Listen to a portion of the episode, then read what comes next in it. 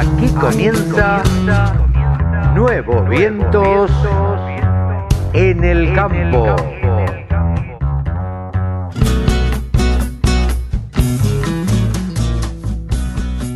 Hola, hola, hola, hola, ¿cómo le va? Buenos días, buenas tardes, buenas noches.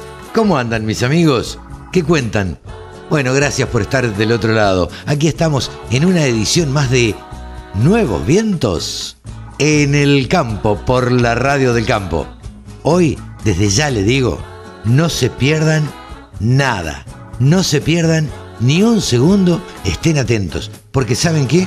Vamos a charlar con Néstor Machado, que es mejorador y genetista de eh, el criadero Klein de trigo.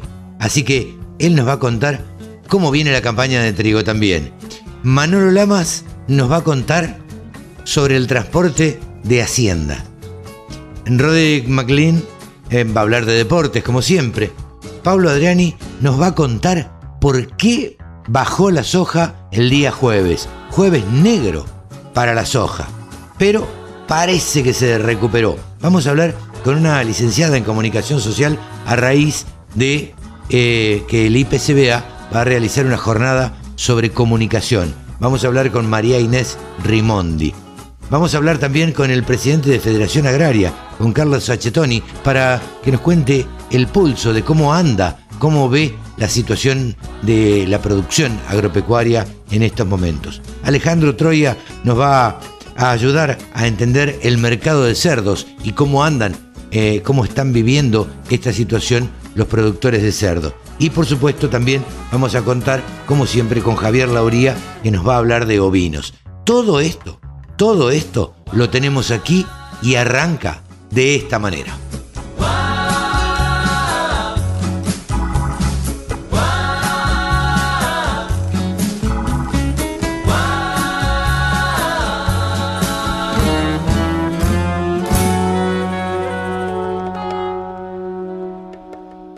Sumate. Entre todos hacemos la mejor radio, la radio del campo.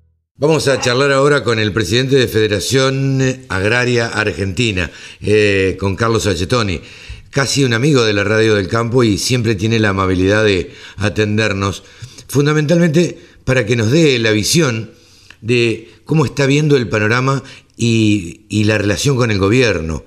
Eh, Carlos, ¿cómo le va? Buen día. Buen día, Carlos. Buen día a la audiencia. ¿Cómo está? Bien, bien, gracias. Eh, decía en la presentación que normalmente nosotros eh, tratamos de molestarlo o, consultarlo eh, para que nos dé la visión de cómo está viendo la, situación. Esto que de afuera un poco se ve como un diálogo de, sordos, eh, porque yo muchas veces entrevisto gente y me dice, la reunión fue buena, no hubo una, una pelea o una discusión, pero las cosas siguen estando mal. ¿Cómo lo, cómo lo ven desde Federación Agraria? Sí, es más o menos así. Eh, además de que los diálogos siempre surgen luego de haber tomado definiciones en consultas del gobierno. Eh, cada resolución que tomaron, eh, la tomaron de unilateralmente y cuando nos enteramos nosotros se genera el diálogo, pero es un diálogo en donde nos explican lo que ya hicieron y donde nosotros explicamos lo inconveniente que son las decisiones que han tomado. Pero lamentablemente eh, es una, una dicotomía, ¿no? Eh, el, sector que más eh, ingresos genera en estos momentos es indicado como el culpable de las situaciones adversas que está pasando el país. La verdad que nada más lejos de la realidad. Y, esto... Sí, sí, diga. Y no, y esto eh, lamentablemente mm, condiciona la relación que nosotros queremos tener con el gobierno, porque nos predispone de mala manera eh, a un diálogo que si lo iniciáramos, lo consensuáramos, sería mucho más dinámico y más positivo.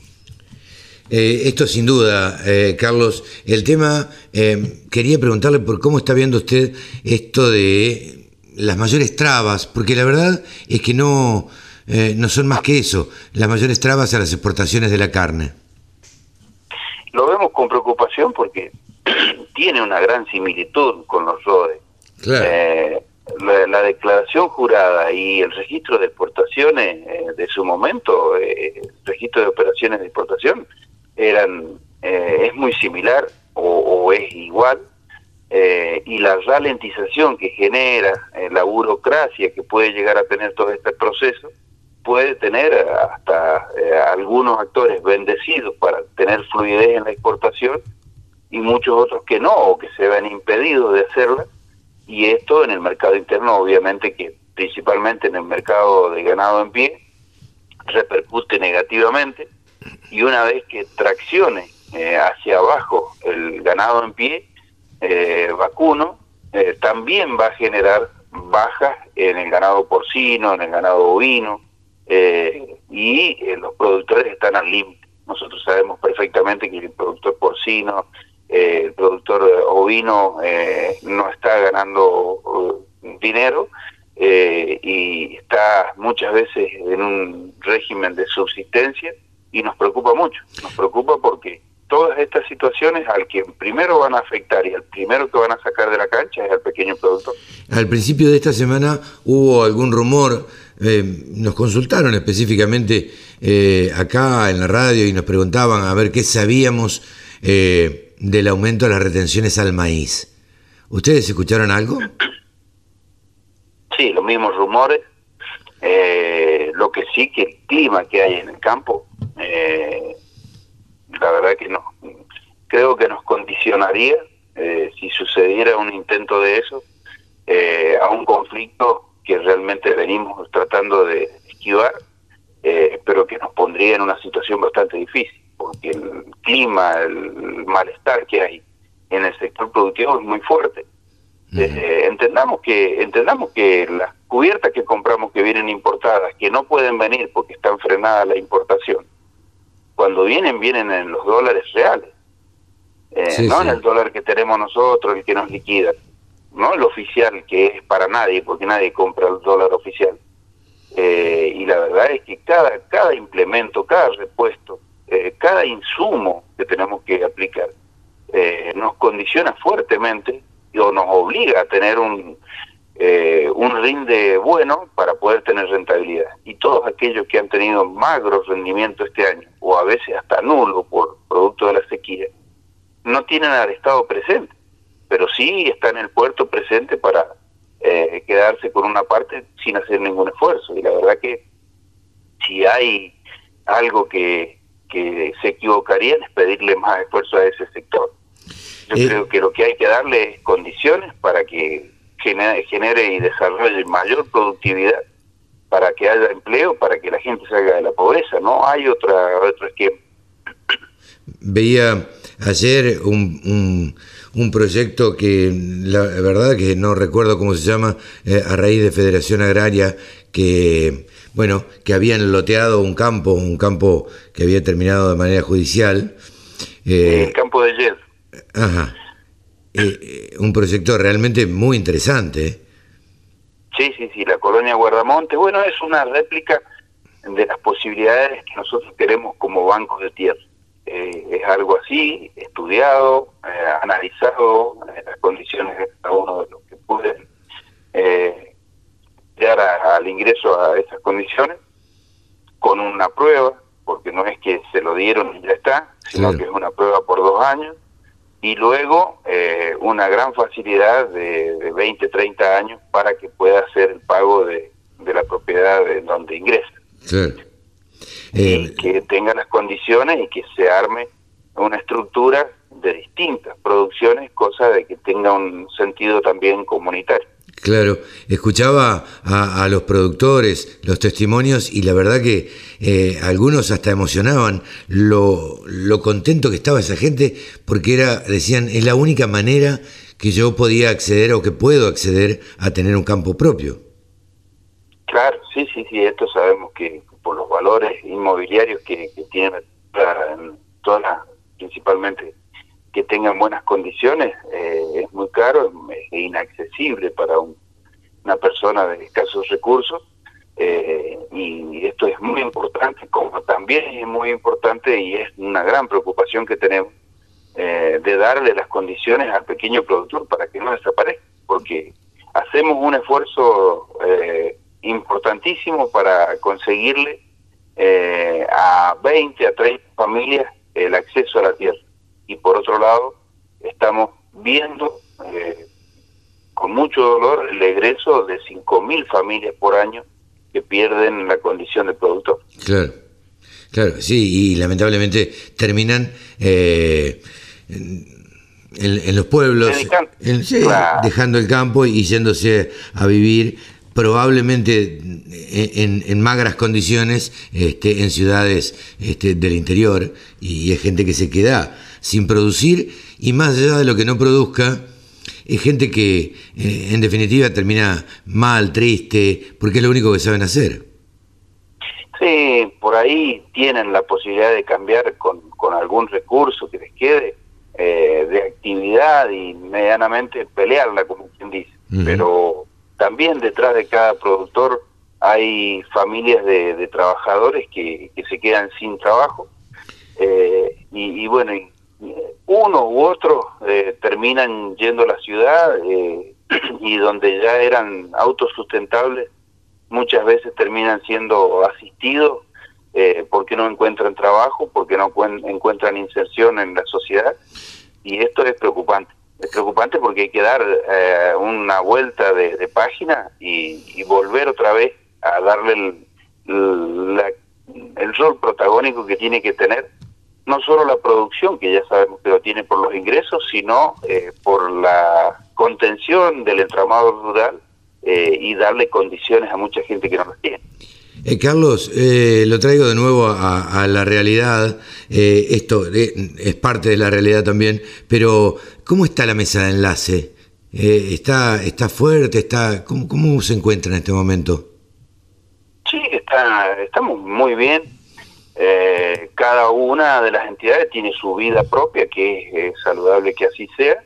cada uno tiene su accionar y obviamente representa quizás a productores de distinta escala o con distinta eh, concepción. Eh, hay eh, sistemas cooperativos como Federación Agraria y Coninagro y, sistemas que, que, no son de este carácter en las otras entidades. Quizá el tamaño de, de representados son distintos, pero las ideas en cuanto a un desarrollo de país, en cuanto a todos coinciden en que el de menor escala debe tener menor presión impositiva para tener una igualdad de desarrollo.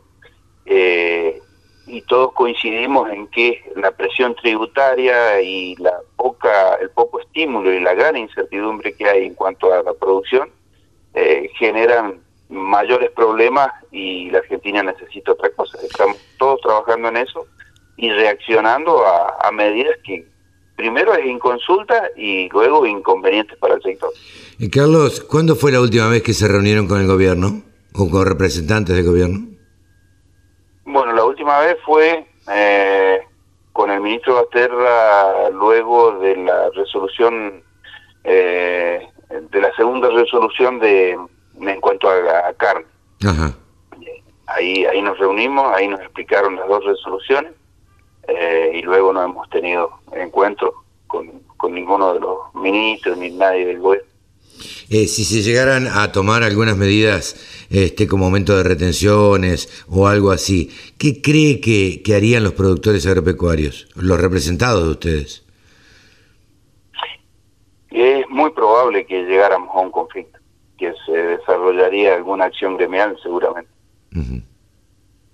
eh, digo porque eh, me ponía a pensar o a teorizar sobre el tema que pareciera no estar lejos el conflicto, está como latente, a pesar de que, eh, eh, como decíamos al principio, decía usted al principio, el productor agropecuario no paró nunca y es el único, prácticamente el único que está generando ingresos de divisas al país. pareciera ser que, bueno, los gobiernos eh, de este signo político siempre tienen suerte con el tema de la soja, si bien ahora cayó un poquito, pero eh, la soja nunca ha estado a estos precios y, y, las retenciones que, que, hay en este momento hacen que el ingreso de divisas, el ingreso de dólares, este, sea el, más importante. Sí, sí, sí. Está bien eh, que yo, eh, donde producto de, la sequía, de, falta de condiciones, eh, ha hecho una merma importante en el rendimiento de, la soja, sí.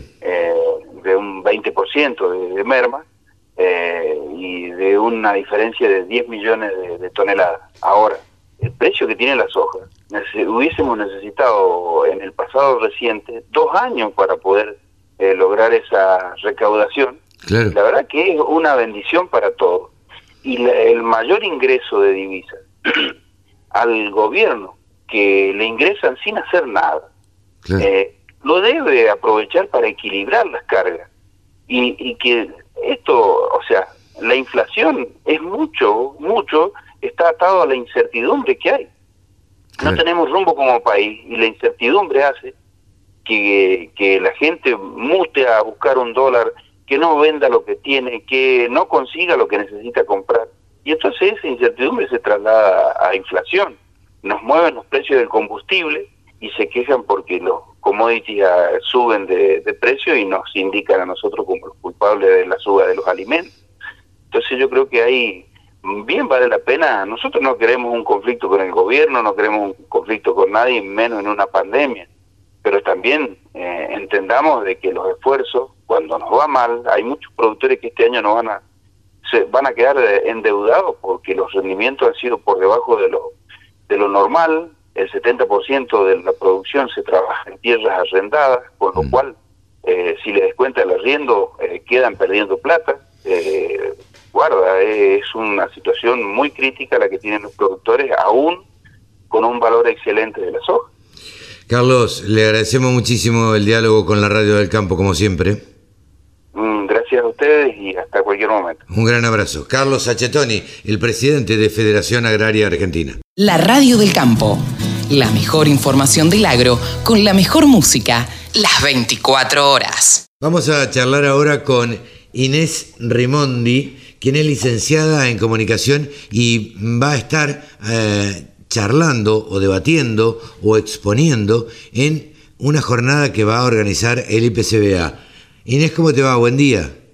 Hola Carlos, buenos días, ¿cómo estás? Muy bien, muchas gracias por atendernos. Y bueno, creo que el 27, ¿no? Va a ser esta jornada del IPCBA. Sí, es el jueves 27 a las 9 de la mañana, es un seminario organizado para jóvenes en donde el centro de atención va a ser la comunicación y la verdad que estoy súper emocionada de, que me hayan invitado a participar porque no hace mucho tiempo que la comunicación empezó a ser como algo para prestarle atención en el sector agropecuario, ¿no? Era como hace unos años atrás quizás algo más eh, retórico o algo más de decoración y de repente que ahora estemos empezando a pensar a la comunicación como una herramienta estratégica para el sector agropecuario, eh, por lo menos me da como una señal de, de, alegría. Sí, sí, sí. ¿Qué, ¿Qué relación tenés con el sector agropecuario? Eh, si bien yo estudié, bueno, comunicación en la Universidad de Buenos Aires, trabajé toda mi vida, desde hace 20 años que estoy trabajando ligada al sector. Este, estuve trabajando muchos años en una publicación eh, dedicada a la ganadería de leche, en Infortambo, para ah, Argentina, también para Chile, para Colombia. Y bueno, actualmente estoy trabajando, eh, asesorando algunas empresas en comunicación, generando contenido para empresas. Eh, estamos organizando eventos también para el sector lácteo a nivel Latinoamérica. Entonces, estoy muy cerquita, como dicen mis hijos, mi mamá solo sabe hablar de vacas. bueno, eh, eh, en una época eh, a mí mis hijos me dijeron lo mismo, lo único que sabés hablar es de campo, entonces, y, y, ya nos tenés cansados y qué sé yo, y un día se me ocurrió decirles, che, abrí la heladera y sacame algo que no venga del campo. Entonces, por supuesto, mis hijos tenían 12, 13 años, abrieron la heladera desafiantes y se le ocurrió al mayor sacar un frasco de mostaza. Y le dije, pero esto es una planta, hijo, esto viene del campo también.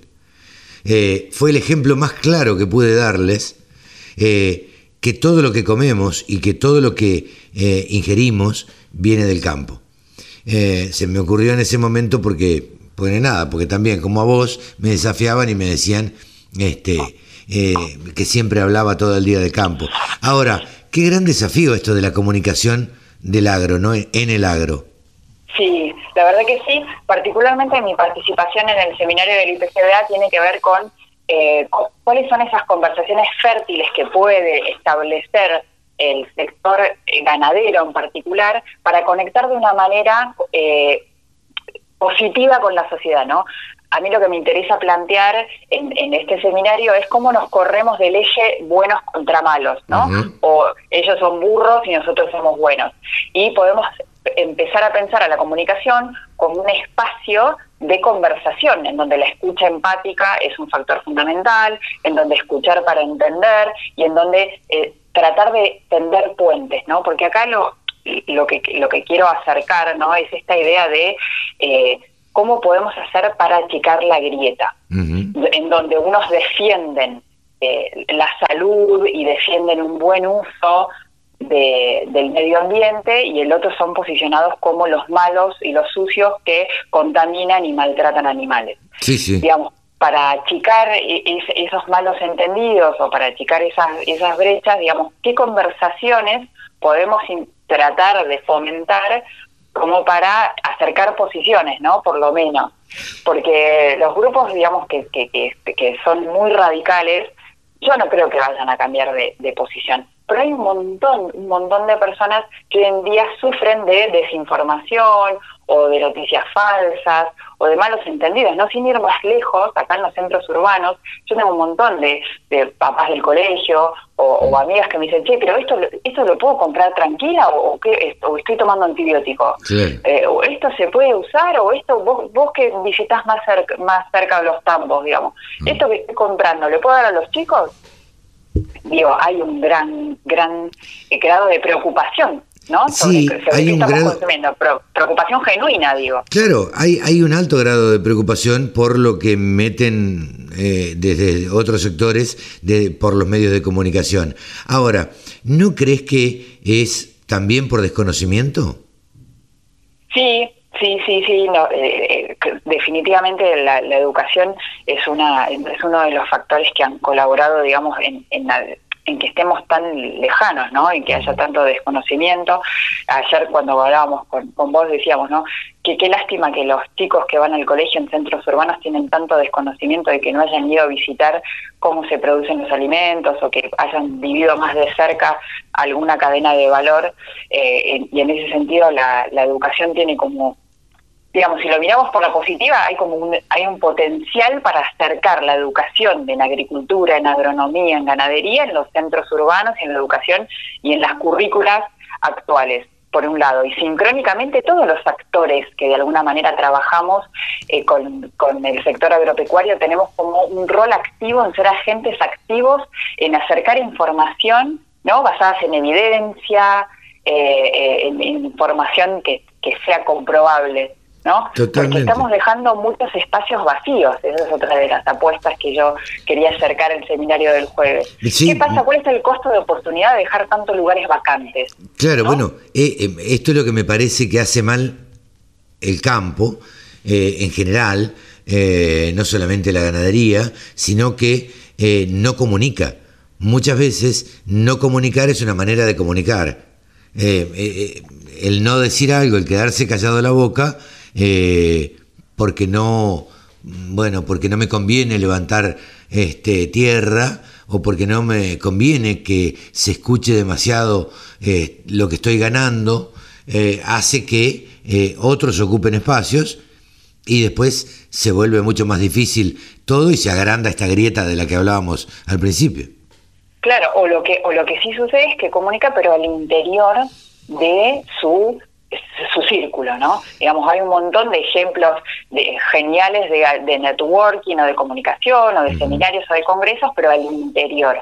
Entonces, digamos, y eso está buenísimo porque sucede en todos los sectores, pero el tema es cómo, cuáles son esos puentes entre el sector agropecuario y la sociedad. Hoy no hay muchos que uno puede identificar y decir, que mira, este nexo entre el campo y la ciudad está funcionando bárbaro, porque lleva conocimiento, porque eh, escucha, porque hay conversaciones, porque lleva eh, información de manera lúdica, este, digamos, hay cada vez más seguro y, es un camino incipiente y tímido que estamos recorriendo en la Argentina, pero si, si uno mira otros países, como por ejemplo Australia, en donde la comunicación es una situación que están prestando la atención desde hace años, tienen un montón de instituciones trabajando con muchas personas trabajando y ocupándose de esta situación.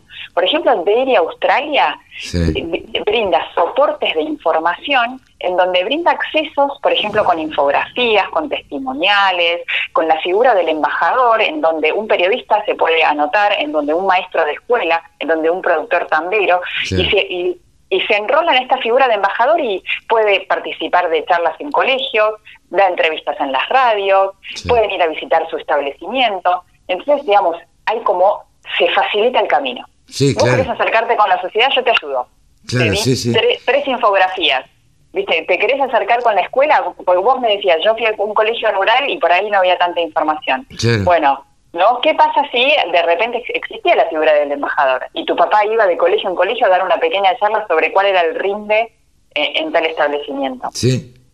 Eh, pero esto lamentablemente en la currícula escolar hoy no sucede eh, y entonces por eso hay tanto desconocimiento, sobre todo en los grandes centros urbanos. En los pueblos un poco más chicos, bueno, la gente más o menos sabe que los productores agropecuarios, si les va bien, ganaderos o agricultores, bueno, el pueblo va a ser más próspero o la ciudad va a ser un poco más próspera porque se cambian las camionetas, porque se compra más ropa, porque, en fin, porque se mueve toda la economía alrededor de la producción agropecuaria. Ahora, en los grandes centros urbanos, esto es absolutamente desconocido y miran a quienes trabajamos relacionados con el campo casi te diría con desdén.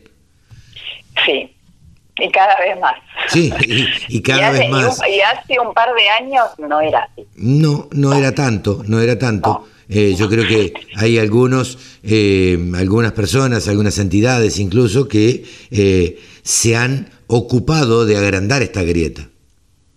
Este, algunos comunicadores, algunas personas que escriben libros, estoy hablando concretamente de Soledad Barruti, por ejemplo, este, que, que son el, el, mal ejemplo para, o, o, no, no, o cuentan su verdad, es una verdad absolutamente sesgada.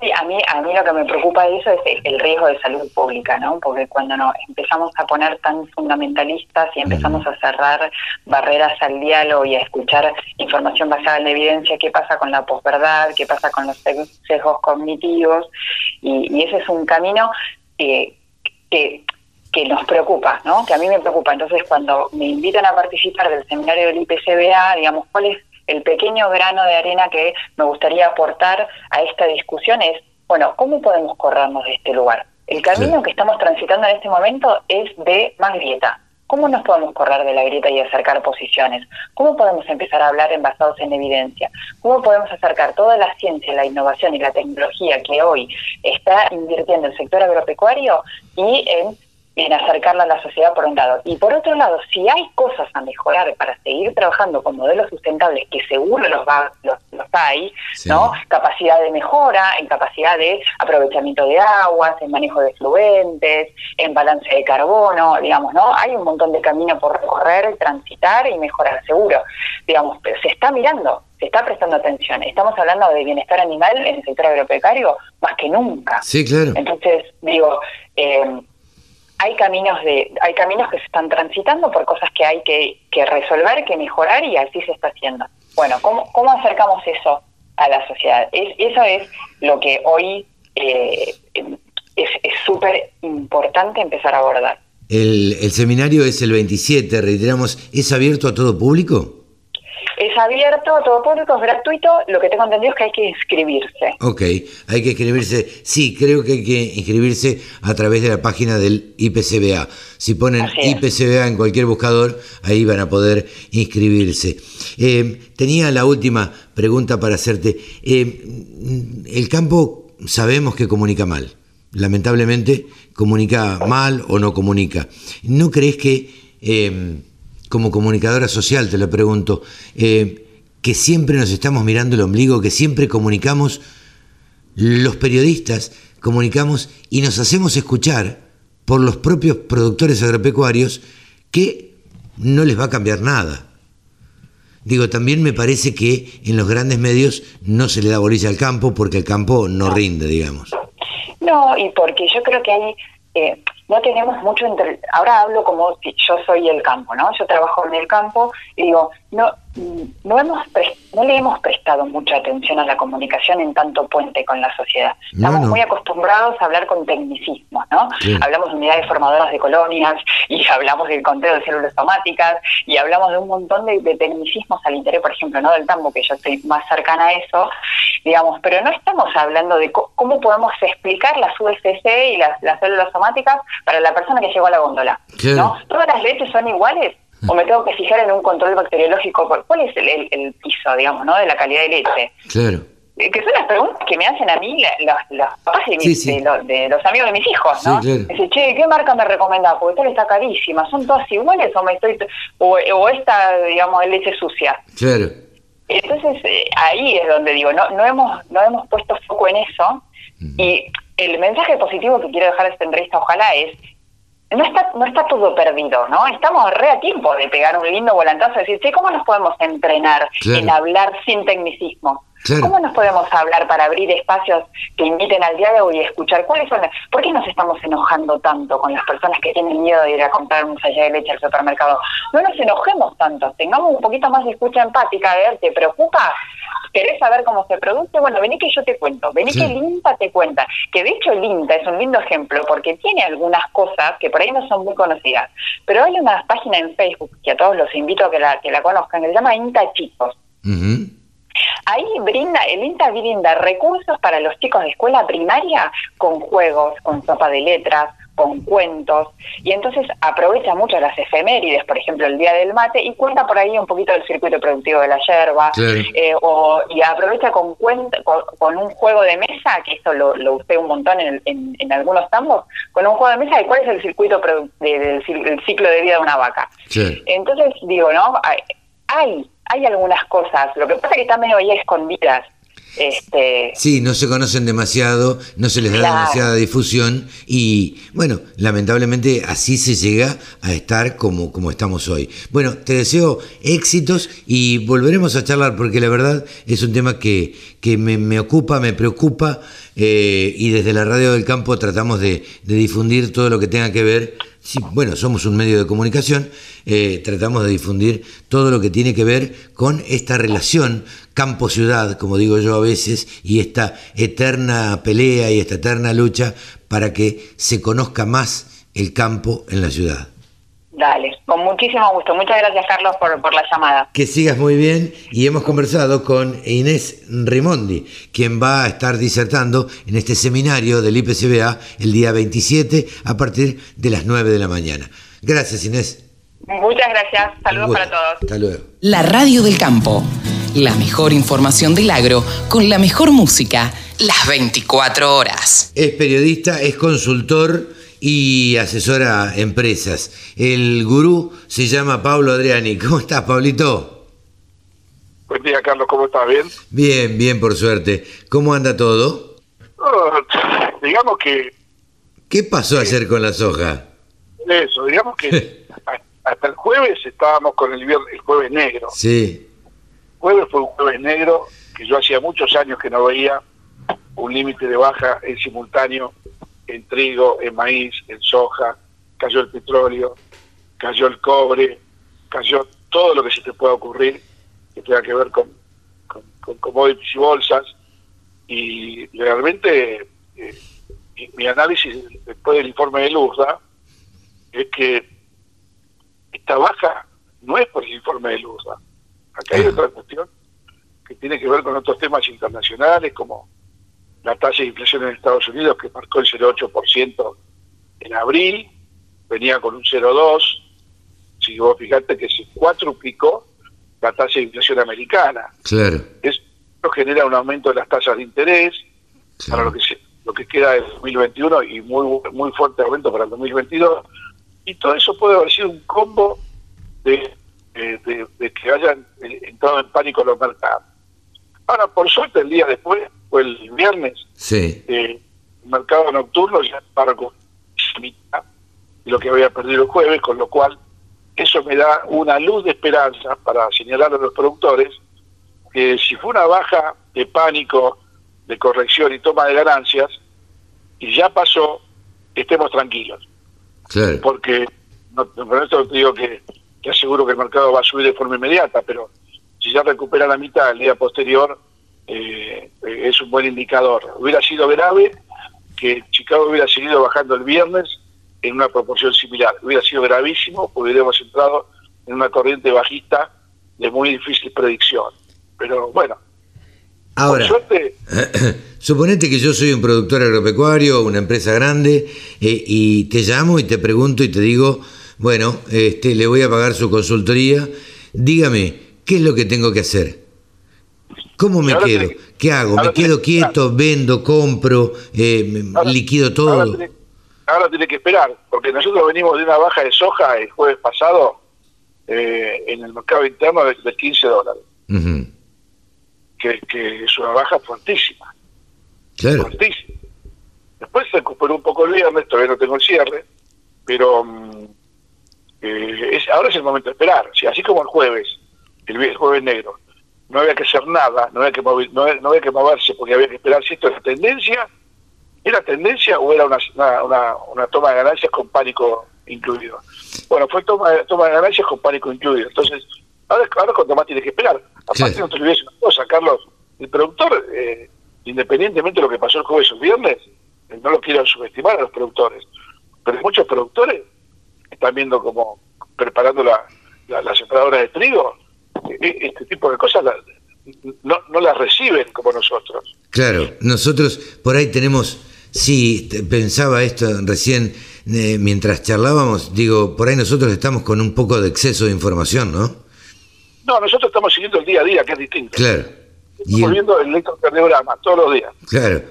Y el productor no, no está en esa este, todos los días porque, porque tiene que trabajar y trabajar en serio. Y estar pensando en los insumos, en la semilla, preparar. Y no es su función seguir los mercados, con lo cual yo te diría, aparte otra cosa, otra cosa, el productor está eh, asumiendo la misma estrategia que el año pasado.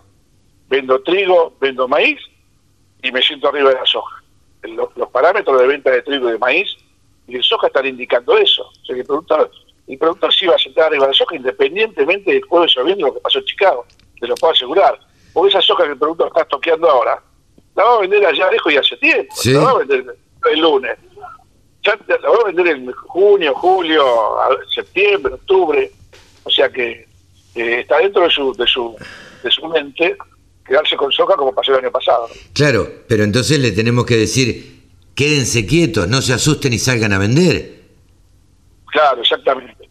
No, el peor momento para vender es una baja como la que pasó el jueves, eh, es el peor momento. No, aparte de otra cosa, cuando un productor ve que le pagan 10 dólares menos por la soja y 10 dólares menos por el maíz, lo que menos hace es vender. Dice, no, no vendo un kilo. Claro. Se, queda, esperando a, recuperar. Exacto, ahí está entonces lo que es el mercado. ¿Entendés? Eh, Estamos así, fuerte demanda. Claro.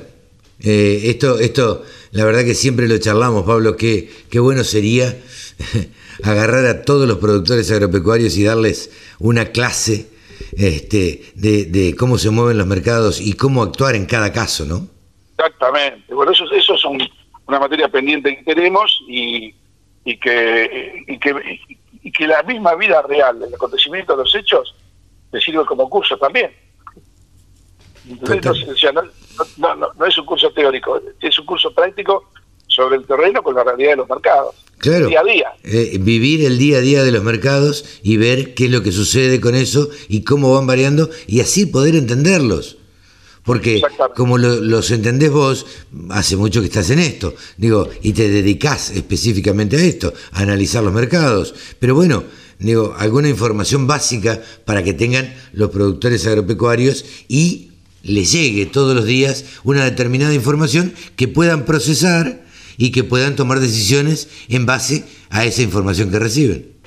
Nosotros, en definitiva, sábado a sábado estamos haciendo una especie de capacitación online práctica de la realidad de los mercados. Cuando el girasol llegó a 500 dólares, 520, le decíamos a los productores, vendan todo el girasol. ¿Por qué? porque el, aceite está bajando en septiembre 500 dólares por tonelada. Claro. Aceite en el mundo. Entonces el girasol va a bajar. Bueno, ahora lo que le decimos es, no se asuste con la baja de la soja, porque hubo una corrección alcista el mismo viernes. Claro. Y, hay que esperar porque, en definitiva, el informe de Luzda no trajo alivio. El informe de Luzda eh, está basado en una situación de rendimiento récord para soja y maíz en Estados Unidos. Estamos recién en el periodo de siembra, con lo cual, para que el informe de Luda se materialice en la realidad, con los números que puso de producción y existencias y consumo y exportación, hace falta que el mundo, Estados Unidos, perdón, transite 100 días, 100 días y 100 noches perfectas. Claro. Y, bueno, pero sabemos que no las hay. Yo creo que en ninguna parte del mundo tenés 100 días y 100 noches perfectas. Cualquier, cualquier cosita que pase en el, en, el, en, el, en el julio americano, que es el enero nuestro, sí, y sí. que te baje, y que te baje el rinde de maíz americano 200 kilos, que no es nada, son 7 millones de toneladas menos.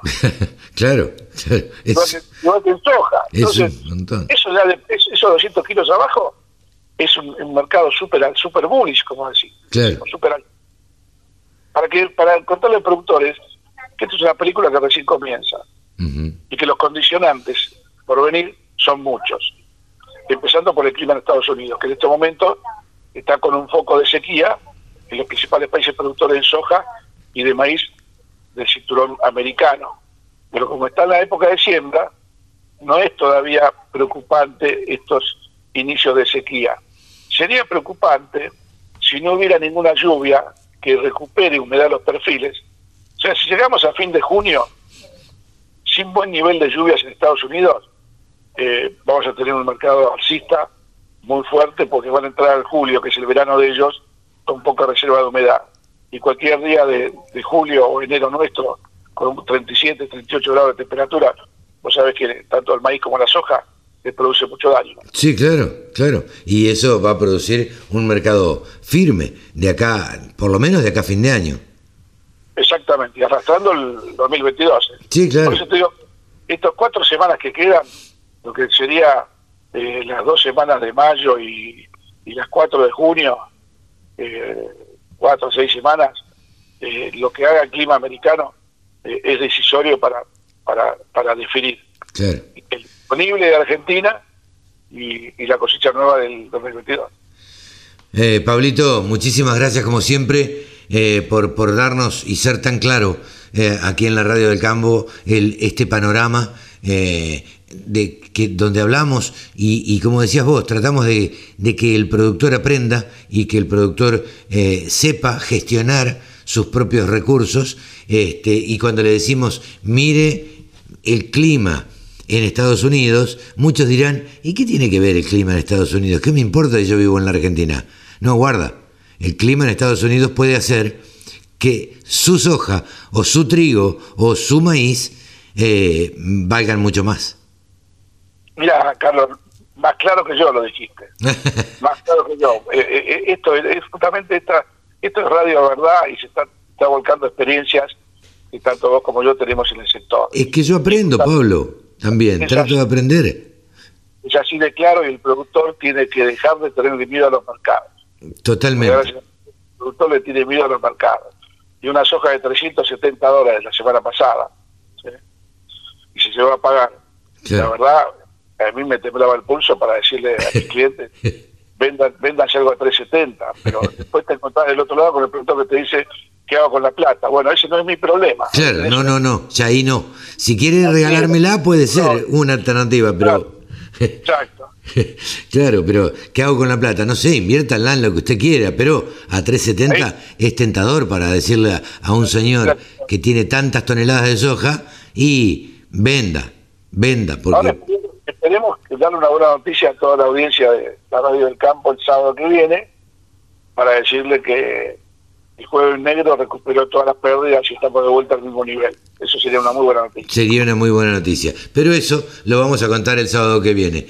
Un gran abrazo, Pablo, y gracias como siempre. Un abrazo, saludos hasta el sábado que viene. Pablo Adriani, el gurú de los mercados, aquí en la Radio del Campo.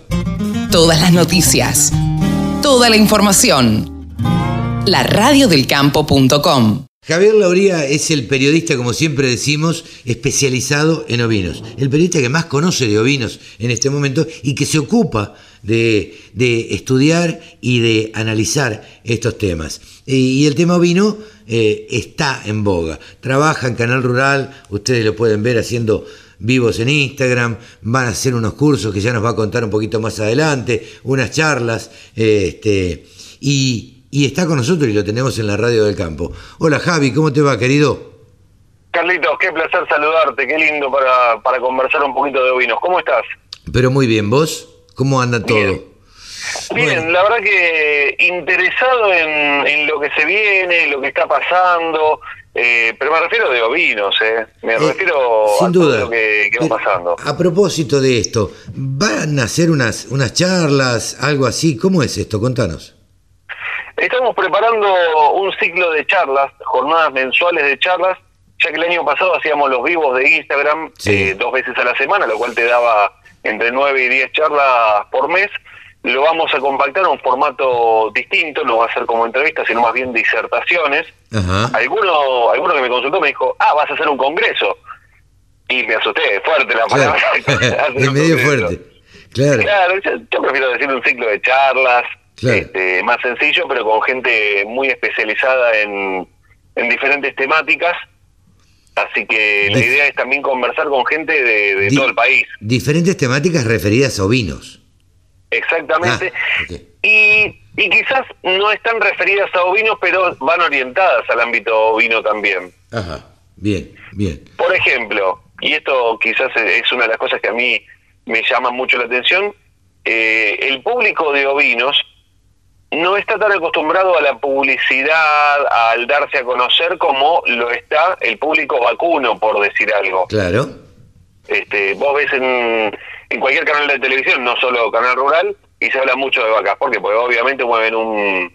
O sea, el, el rodeo que hay a nivel nacional, el, el, stock nacional, es el triple que lo vino y hoy en día eh, la carne que más mueve, a pesar de la baja, bueno, capaz que ahí se, se desbalanceó un poco, pero es la que más eh, dinero mueve, la carne vacuna. Pero... Sin duda, y es la más difundida, es la más popular. Digamos, vamos a comer un asado y es carne de vaca. Eh, lo que no saben es lo que se están perdiendo de hacer un cordero al asador. Exactamente. Y es por eso, Carlos, que, y a vos también te debe pasar seguramente, y a muchos que están escuchando, cuando tienen un contacto con alguien de una cabaña ovina eh, o un productor ovino que quiere darse a conocer, es como que quieren eh, invertir y el resultado ya. O sea, invierto hoy en una publicidad y mañana me tienen que venir a comprar el triple de, animales que, tengo. Es la mentalidad, lamentablemente es la mentalidad este, que queremos recuperar la plata que invertimos ya eh, y queremos ganar más de lo que corresponde a veces. Pero bueno, claro. es el, el ser argentino. Eso, sí, eso, eso es algo que, que muchas veces cuando uno no, no está tan, tan ducho con el tema, no digo que sea una ignorancia, sino que no es lo que frecuenta, eh, es más difícil. Entonces es uno de los temas que a mí me gustaría abordar en alguna de las charlas que vamos a ir organizando, la primera es el 8 de junio, me gustaría abordar el tema de publicidad, marketing, salir de, las sombras, darse a conocer. Vos tenés ovejas, ok, ¿dónde las tenés? ¿Qué raza tenés? ¿Y qué querés contarle a la gente? ¿Qué te hace diferente? Bueno, el famoso storytelling. A ver, contar una historia en tres minutos, en cuatro minutos. Exactamente. Este, eso es, muy importante que enseñarles a, los productores agropecuarios, no que se hagan especialistas en publicidad ni, ni en marketing, pero que también es parte del negocio. También es parte del negocio. Exactamente. Es bien interesante eso. Sí, es la idea, porque me parece que está bueno para que sepan también cómo encarar eh, cada. Mm, o sea, y esto pasa en cualquier disciplina, pero bueno, eh, me hablo mucho con gente de ovinos que siempre dicen, me llaman mucho y me dicen, che, quiero hacer publicidad, quiero dar a conocer, quiero lograr mejores valores porque quiero que me busquen más y, ¿y cómo haces? O sea, el marketing hace que las empresas coticen, pero la publicidad lleva un tiempo, el darse a conocer lleva un tiempo, porque también hay temporadas de tus compradores que quizás no están presentes en los medios en los que vos orientas tu publicidad. ¿Y qué tenés que hacer?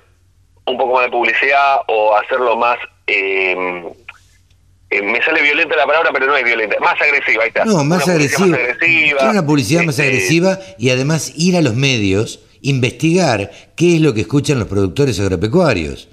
Exacto, ¿en Entonces, qué horario? E ir a, claro, y en qué horarios, y, y ir a esos nichos y decirles, señores, la inversión la tienen que hacer acá.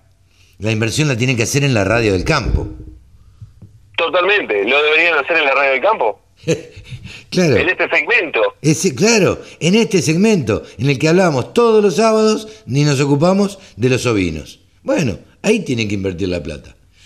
Eso hay que decirlo. Y en Guarino Producciones también, en Canal Rural. ¿no? Por supuesto, bienvenidos sean, y en las charlas semio también, porque es un momento donde se congregan, Claro. y acá está el secretito, donde se congregan los productores ovinos, y vos le querés vender a algún productor ovino, a un criador ovino, y andá donde están, donde se congregan. Y claro. Sí, Así que el 8 de junio a las 18 horas es esa opción. Bien, bien. Ya lo daremos a conocer en la radio del campo más cerca de la fecha, lo reiteraremos y este y me encanta esta esta nueva iniciativa del que arranca el 8 de junio y vaya a saber cuándo termina. A fin de año terminará. Ya veremos cómo nos recibe la gente. De todo esto también siempre se aprende. Por supuesto. Eh, y tenemos, buscamos el feedback. Lo que más quiero ya es que sea el día, que sean las charlas, y lo que más quiero es el feedback de la gente, la devolución de la gente diciendo, no me gustó tal cosa, no me gustó tal otra, me gustó esto, traten de hacer esto. Para otro". corregir, Creo claro. que eso, exactamente, para dar un producto mejor cada en cada ocasión. Me encantó, me encantó la idea, me encantó la idea. Eh, hemos hablado de ovinos sin hablar de ovinos, Eh, porque esto va a tener que ver y va a repercutir mucho en la, en la crianza, en, en los que tienen cabañas, eh, en los que crían ovejas y lo tienen como negocio. Y, y de esto se trata, que aprendan, de aprender y de capacitarse, y esto va a ser muy importante. Eh, Javi, eh, así que te deseamos el mayor de los éxitos. Muchísimas gracias y por supuesto la invitación es abierta, va a ser virtual, por internet, eh, gratuito, Así que prepárense. Bien, hay que prepararse, preparar la computadora y eh, tener una buena conexión y, y- y disponerse a, a escuchar y aprender. Eh, ¿Te parece que vayamos a los, a los precios, Javi? Les cuento que esta semana en los mercados de lanas australianos se trabajó con una oferta de casi 50.000 fardos, de los cuales se comercializó el 88%. Recordemos que al cierre del periodo anterior se habían inscrito para estos días 48.300 fardos. Por un lado, la demanda en general toma una postura selectiva viendo las ofertas o los fardos que se van escribiendo para semanas posteriores, por lo cual están siendo muy selectivos, sobre todo cuando se trata de compradores chinos e italianos, que los italianos justamente son los que más eh, se están llevando lanas super finas. Pero si hablamos de compras en general, el que más mueve la aguja sin dudas es China. Otro de los destinos o los orígenes de los compradores que van a estas subastas por estos días son de India. También están influyendo un poco en las subastas, en las pujas puntualmente. Por un lado, están buscando mucho en general las lanas merino, finas, superfinas y ultrafinas, y perjudican un poco más a las lanas cruzas. También están buscando mucho lo que tiene que ver con baja materia vegetal, lanas certificadas, eso está moviendo mucho eh, los intereses de los compradores y mientras más certificaciones hay, más interés hay por parte de los compradores. Vamos a repasar los valores para lo que es el sistema CIPIN que se refleja en nuestro país. Primero para hablar de las lanas australianas y estamos hablando en nuestro país los valores de las lanas patagónicas. La de 17 micras, lana superfina, 60% de rinde.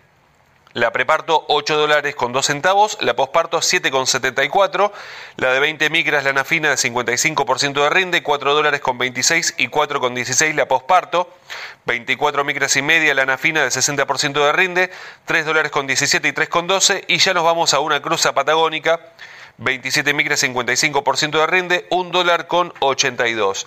Pasamos a lanas no patagónicas y hablamos de lanas de 20 micras, eh, lana merino, 60% de rinde, menos del 3% de materia vegetal, 4 dólares con 69, del 3 al 5% de materia vegetal, 4 con 46 y del 5 al 7% 3 dólares con 84. 22 micras, 60% de rinde, menos del 3% de materia vegetal, 4 dólares con 24.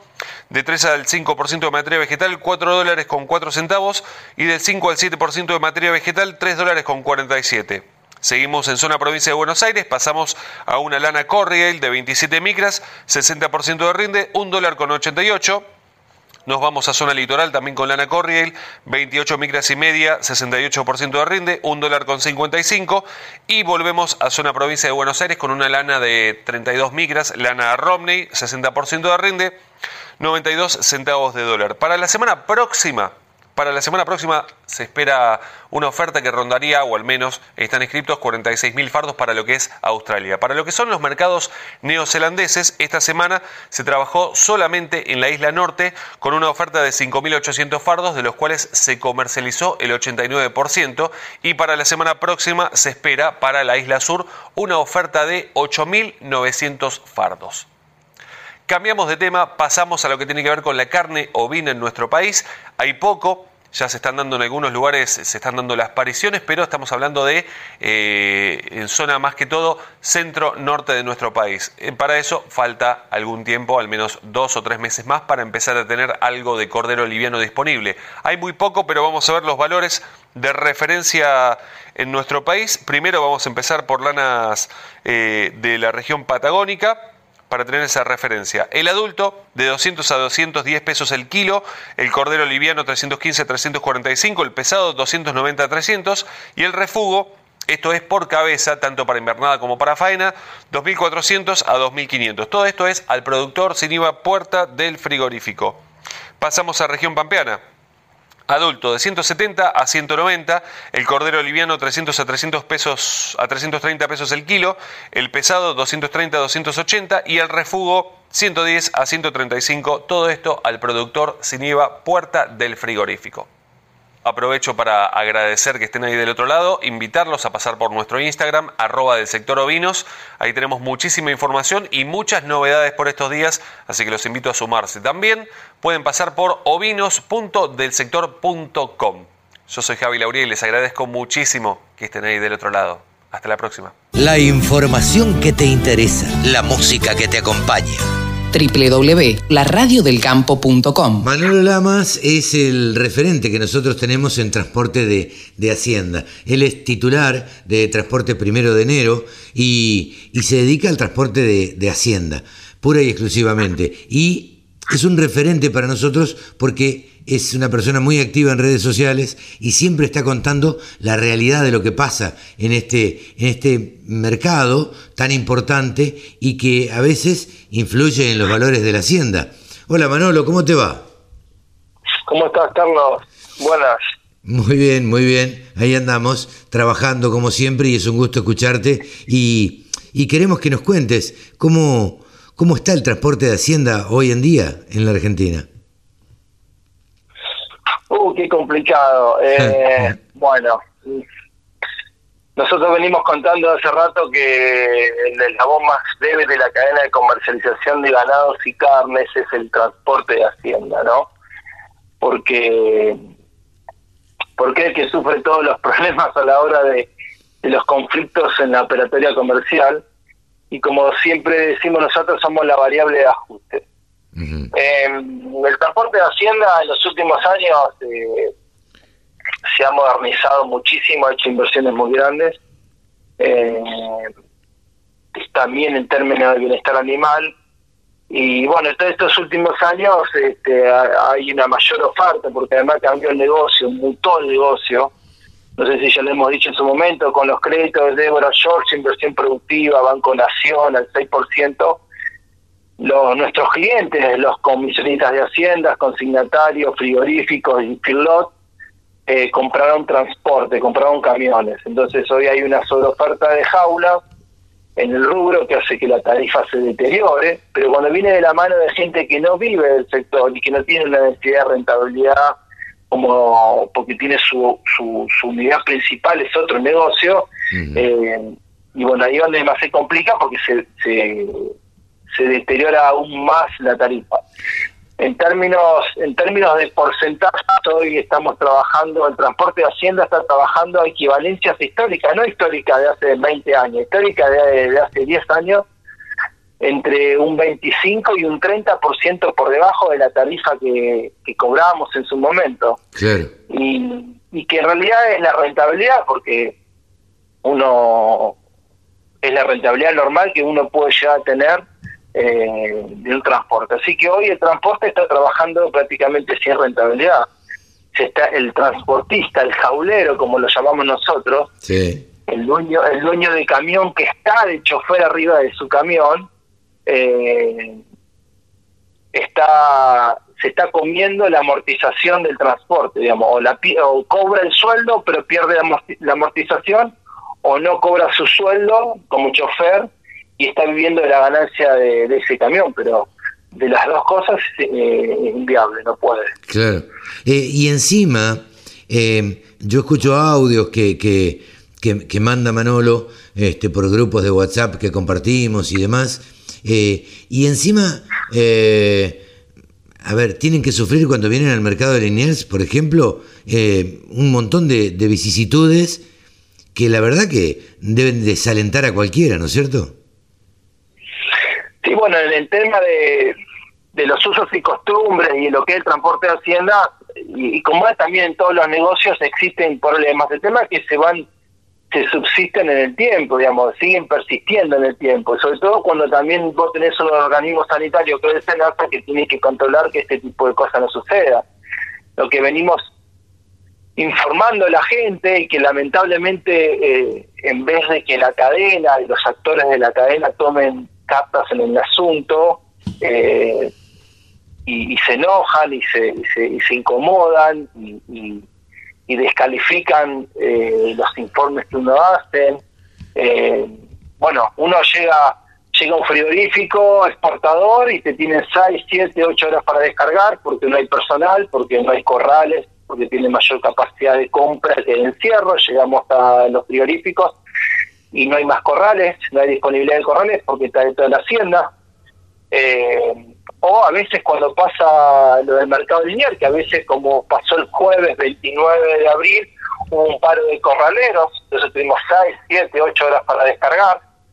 Eh, también a veces, que ahí sí, donde nosotros también, los directores del mercado están muy, muy enojados con nosotros cuando le pedimos que tengan una mayor eficiencia y eficacia a la hora de programar las aperturas de los descargaderos, eh, cuando ven que va a venir mucha hacienda, porque ahí donde si hacen mayor apertura de descargaderos y también los abren más temprano, no se, se genera ese efecto dominó que se termina generando eh, cuando entra mucha hacienda. Y bueno, y ahí entonces empezás a escuchar que no, que no pueden hacerlo porque hay conflicto con el gremio. Y otros te dicen, no, Manolo, no lo hacen porque en realidad habilitar más descargaderos implica tener más cuadrillas de personal y esos son costos. Pero es todo en retrimento al transporte de Hacienda, es todo en retrimento al bienestar animal. Y bueno, y a tal punto es que ahora el Senado le está pidiendo al mercado que, que mejore esa, esa performance. Claro.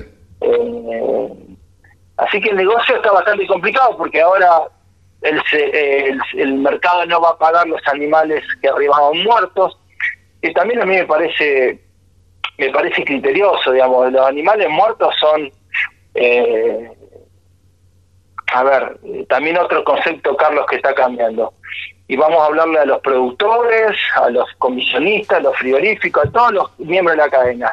Existe mortandad en el transporte de Hacienda, como existe mortandad en el remate feria, Sí. o en el mercado, o en, o en su hábitat natural en el campo. Si uno lleva Hacienda para capitalizar, va a tener un contrato donde le va a decir el productor que tiene un porcentaje de mortandad. Ahora, no quiere decir que toda la muerte arriba del camión es, es responsabilidad del transporte. Existe a veces mu- muerte por, por responsabilidad o Sí. irresponsabilidad. Pero eso no implica que el transporte de Hacienda tiene que pagar los animales que se mueran arriba del camión. Eh, entonces, cuando vos ar- trabajás, volvemos a esto de tener protocolos, normas y procedimientos, en normas de bienestar animal, eh, cargar en tiempo y en forma y hacer todas las, las paradas que tiene que hacer un chofer, porque a veces uno el chofer para en esto de los protocolos, normas de procedimiento para controlar la hacienda, para, para controlar y encuentra un animal echado y, y opera para pararlo. Si en cada parada que hace encuentra un animal echado, igual el chofer opera hasta que en un momento el animal no se, no, no se levanta más. Ahí el chofer hizo todo lo que tenía que hacer como chofer profesional. Y eso implica que a la hora de llegar a destino, ese ternero eh, tenga que pagarle transporte. Entonces, además también está esta, esta, esta, esta posición dominante al haber una mayor oferta de jaulas que demanda, este deterioro de la tarifa, este, esta necesidad de trabajar producto de la baja de la rentabilidad, esta posición dominante de los actores de la, de- del negocio, filoteros, ganaderos, comisionistas, consignatarios y frigoríficos, donde además quieren que nos hagamos, nos hagamos cargo de las muertes donde no somos responsables. Ahora, cuando hay responsabilidad, sí, hay Sí. que determinar. Claro. Ahora, eh, eh, Manolo, te pregunto, ante este panorama que vos estás planteando, que me parece absolutamente real y, y- y cierto, porque vos estás en esto, eh, ¿cómo, ¿cómo sigue la cosa? Porque ¿cuál sería la solución?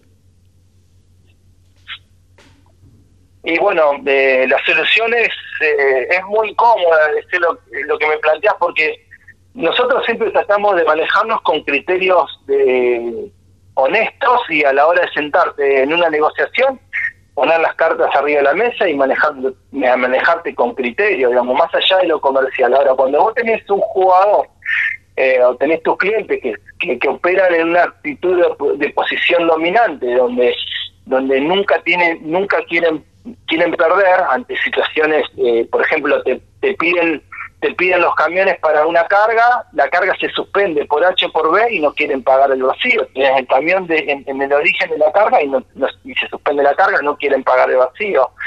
Digamos cuando cuando los los señores del negocio los varones digo yo porque a ver como el mercado de Hacienda de Liniar tiene 120 años. Nadie le está pidiendo al mercado de Hacienda Liniar que, eh, que cómo tiene que hacer las cosas. Le estamos pidiendo que, re- que, ajuste un poquito el tema de cuando llegue mejor, eh, llegue más Hacienda, digamos.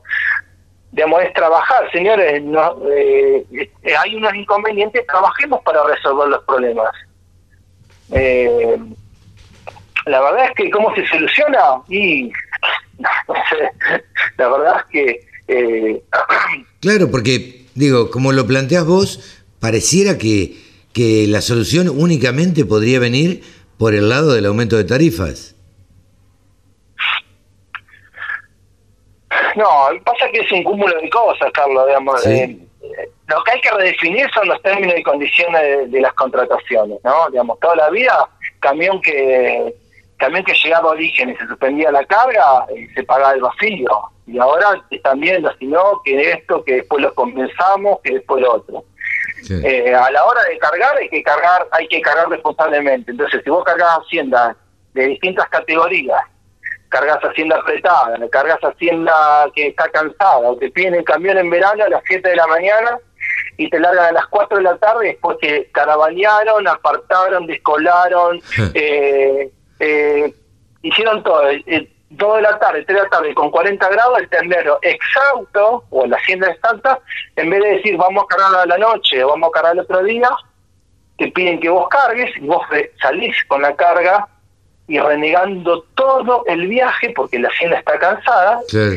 llegás con la hacienda muerta, lamentablemente uno o dos animales muertos y además después te quieren hacer responsable de esa muerte. No, una locura. Entonces, la- la- lo que uno está buscando como transportista, que además al ser el eslabón más de la cadena de comercialización, señores, si queremos el negocio, digamos, tratemos de ser más serios, tratemos de ser más eh, más franco, más honesto y no y que no siempre todo recaiga sobre el transporte. ¿Me comprendés? Claro. A la hora del conflicto, a la hora del problema, ¿me comprendés? Porque se generó una muerte, ah, no, evitar el tema. Eh, claro. ¿Perdón? Sí, sí, sí. Sí, es complicado, es un tema complejo. Es un tema complejo que siempre tratamos acá en la radio del campo y que, bueno, nada, nos importa este, entenderlo, para entender qué es lo que le sucede a todas las partes integrantes, como nos eh, interesa charlar con los productores, con, los intermediarios, con los filoteros, eh, con, todos. Bueno, también consideramos que el transporte de Hacienda es una parte importante en la ganadería y en, y en la cadena este, de ganados y carnes. Sí, claro, pero, pero eh, insisto en esto de tener una relación con un proveedor honesta y tener un proveedor responsable, porque digamos, eh, también está, está, está, eh, está, claro que a veces el transporte comete errores, puede cometer un error el chofer y puede ser responsable de la situación. Bueno, ahí donde donde tiene que el criterio tiene que, estar en, en, la discusión y de última el transporte tiene que hacerse cargo de esa muerte. ¿Me, me Sí, sí, sí. Pero no siempre la muerte es responsabilidad del transporte. Y en este caso puntual, si vamos a llegar a los frigoríficos, exportadores como lo está pasando, o en el mercado, cuando suceden estas eh, grandes entradas de los semicabezas y, y existe mortandad, digamos, eh, animales echados, cuando vos estás ahí siete horas para descargar, y ahí es donde se genera el conflicto, porque resulta que el productor eh, se queja y, el consignatario dice, bueno, pero el seguro no lo cubre. Y otro, para aclarar, el seguro de carga, el seguro de transporte de carga que cobra el transporte de Hacienda a los clientes, es por toda muerte, por accidente de tránsito y robo.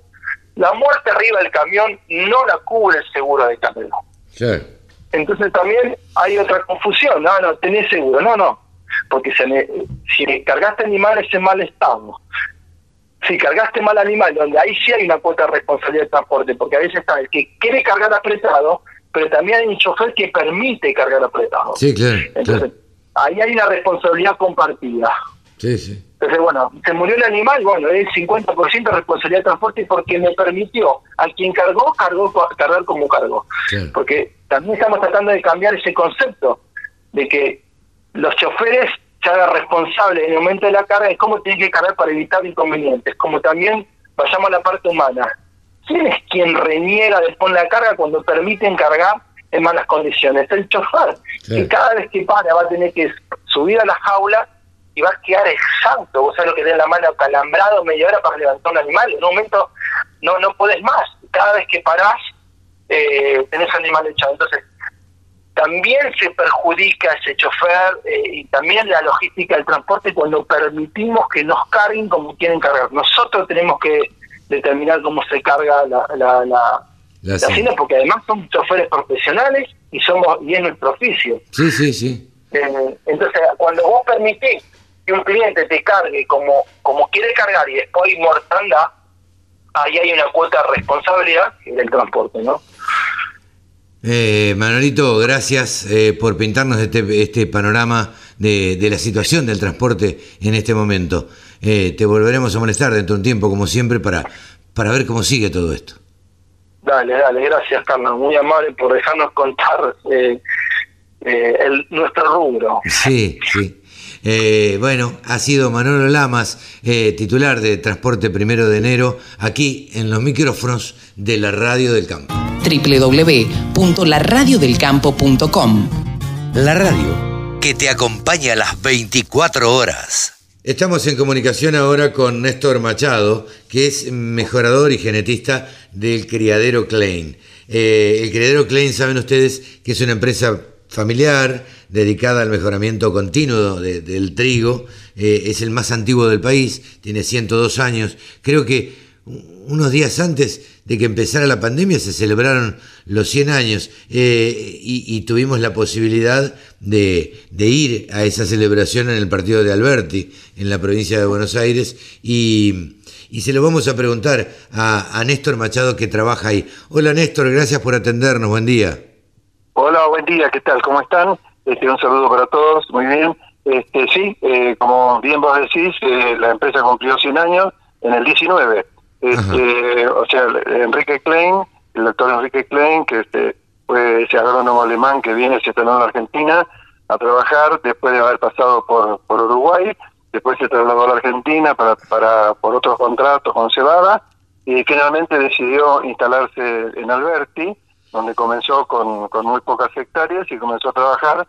Y bueno, era una generación de, de gente, eran los primeros mejoradores, los primeros agrónomos que sabían genética, porque así fue, porque salieron de, una universidad ahí en Alemania, este, y bueno, y ellos fueron, eh, pues, se fueron eh, buscando trabajo en distintos lugares del mundo, y los gobiernos acá de Uruguay, de Argentina, por aquellos, por aquellos eh, tiempos, este, se enteraron de esta circunstancia y trajeron a estos eh, agrónomos que, bueno, sabían manejar la genética eh, eh, y, bueno, son los que hicieron el aporte e iniciaron todos los trabajos de genética en lo que es el, el Cono Sur, ¿no es cierto? ¿Qué- Sí, hay toda una historia, hay toda una historia. Sí, claro, qué, qué mentalidades distintas de los gobiernos, ¿no? De traer este Exactamente. ingenieros exactamente. eh, dándose cuenta a futuro de que eso iba a, a mejorar eh, en definitiva la comida de los argentinos, porque el trigo, este, si bien Claro. se exporta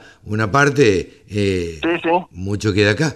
Eh, Sí, sí, hay una parte de la historia que también cuenta que, bueno, parte de, los, de la gente que estaba eh, relacionada con los ferrocarriles, eh, los ferrocarriles buscaban cuál era la manera de tener más producción para ellos tener más transporte. Claro. Bueno, y bueno, hubo muchas muchos eh, lugares de trabajo que fueron fueron apoyados o promovidos por las mismas empresas que tenían eran los dueños de los, de los ferrocarriles para buscar producción. Ah, Pero sí, todo todo imagínate que todo lo que se todo lo que se refiere a las leyes de Mendel, las leyes de genética que se publicaron, este, tenían muy pocos años de vigencia Claro. y, y no no en todo el mundo se conocían. Había gente que trabajaba en mejoramiento, pero lo hacía de una forma intuitiva, lo hacía de una manera muy racional, pero sin tener en cuenta las leyes de la herencia que habían sido publicadas por Mendel eh, muy pocos años antes. O sea, las leyes fueron publicadas y después fueron ignoradas por una, por una, una serie de razones y después este, tomaron vigencia y el- esto se, aplicó en esas uni- universidades europeas y de ahí comenzó a eh, comenzaron los trabajos fuertes en Europa y en el resto del mundo con esta exportación de técnicos que se hizo en aquel momento. Hay hay eh, es una parte de la historia muy interesante que, que- que es un ejemplo. Además, estos hombres tenían una fuerza de trabajo, una capacidad de trabajo increíble. Pensar, no, no, no, no, no, no estamos hablando de rutas, ni teléfonos, ni, ni, ni cosas. Y No. traían, y sabían, se enteraban que había un- una variedad de trigo que rendía muy bien o que era resistente a una enfermedad, pero que estaba en un lugar de, de Australia o del, del norte de Europa o de algún de- lugar de Rusia. No, no me preguntes de qué manera, primero, de qué manera se enteraban de que eso existía Sí, y después cómo hacían para que eso, esa un paquetito de semilla, a lo mejor dos años después llegaba acá y ellos empezaban a usarla para su procesamiento. Es maravilloso, es una parte de la historia fantástica, alucinante. Realmente, eh, digo, Mm. con todas las, las comodidades que hay hoy y con toda la comunicación que hay, uno no se puede imaginar. El otro día hablaba con, con una persona eh, de, de los tiempos en que se manejaban. Eran, eh, eran tiempos que hoy para nosotros serían eh, Claro. imposibles de, de, de aguantarlos, digamos. Digo, ¿cómo, Sí, ¿cómo sí. hago yo para hacerle una nota a usted por carta? Digo, Claro. es imposible. Entre que la carta Claro. va, entre que la carta viene y, y demás. Pero así se vivía ah, o se Sí. viajaba a Europa en, en barco tardando 30 días para cruzar el Atlántico.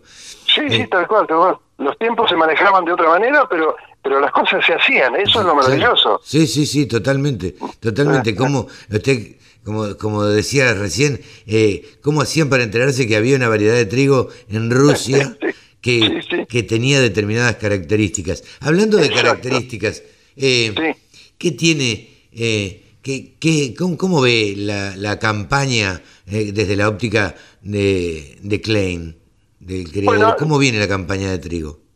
La campaña de trigo, en este momento, estamos en mayo, estamos en pre-campaña, es prácticamente el inicio, porque, digamos, sobre ya este mes arrancan las, las algunas siembras en la, la zona central, en las zonas principales de producción de trigo, el no anea, digamos, queda, queda aparte, ¿no es cierto? Claro. Pero bueno, en la parte central, este arranca este mes, sobre la última semana de mayo ya empiezan las siembras, este, y las condiciones son muy buenas, eh, hay, hay, buenas, hay buenas condiciones de precio y hay buenas condiciones climáticas, así que pensamos que hay un, va a ser una campaña muy buena, eh, posiblemente por por una eh, serie, una acumulación de otros factores, no no no vaya a haber una expansión, no vaya a haber un aumento en el área, pero por lo menos vamos a repetir la superficie del año pasado y la, en lo que hace al nivel de tecnología, las condiciones, según los, la gente que hace estos análisis económicos, están son favorables para que se les pueda aplicar un buen nivel tecnológico, así es que podemos esperar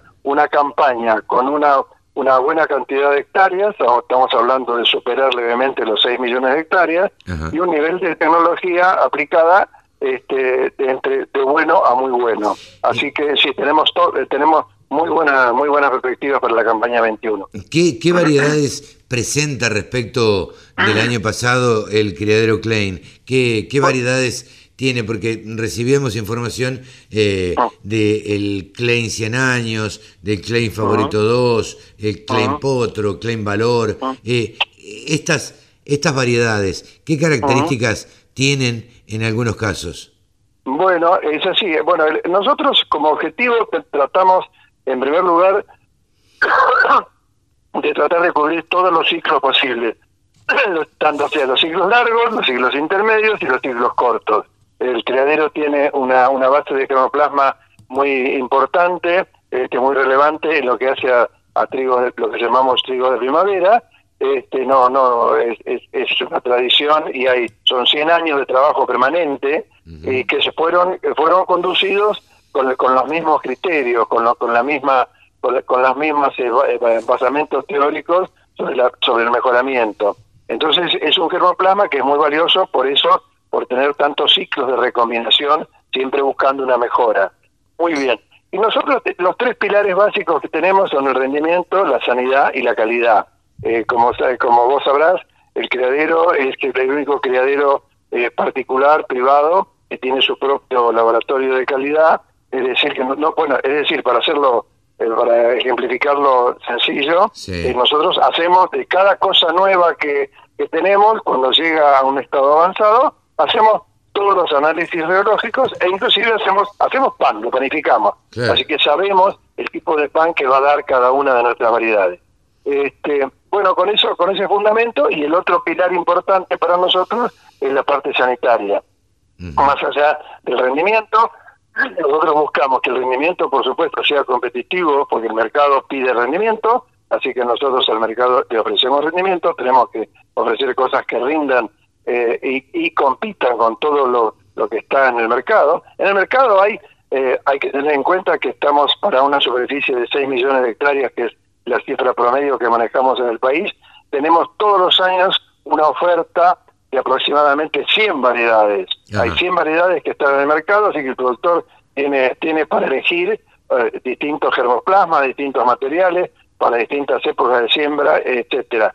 Pensá también que, por ejemplo, para esta campaña 21, en el mercado hay 15 novedades, hay 15 cosas que distintos criaderos estamos ofreciendo. Así que la oferta, en, en términos de que lo, lo, que el productor puede elegir para sembrar, está muy muy bien este está muy bien atendida, hay una hay una, una buena variedad de cosas y bueno, hay que en base a los criterios técnicos que usan los asesores y que usan los propios productores, y los, los semilleros, que son los que incrementan la semilla, bueno, ahí hay que tomar la decisión para cada región, para cada época de siembra, cuál es, cuál es lo más este, adaptado.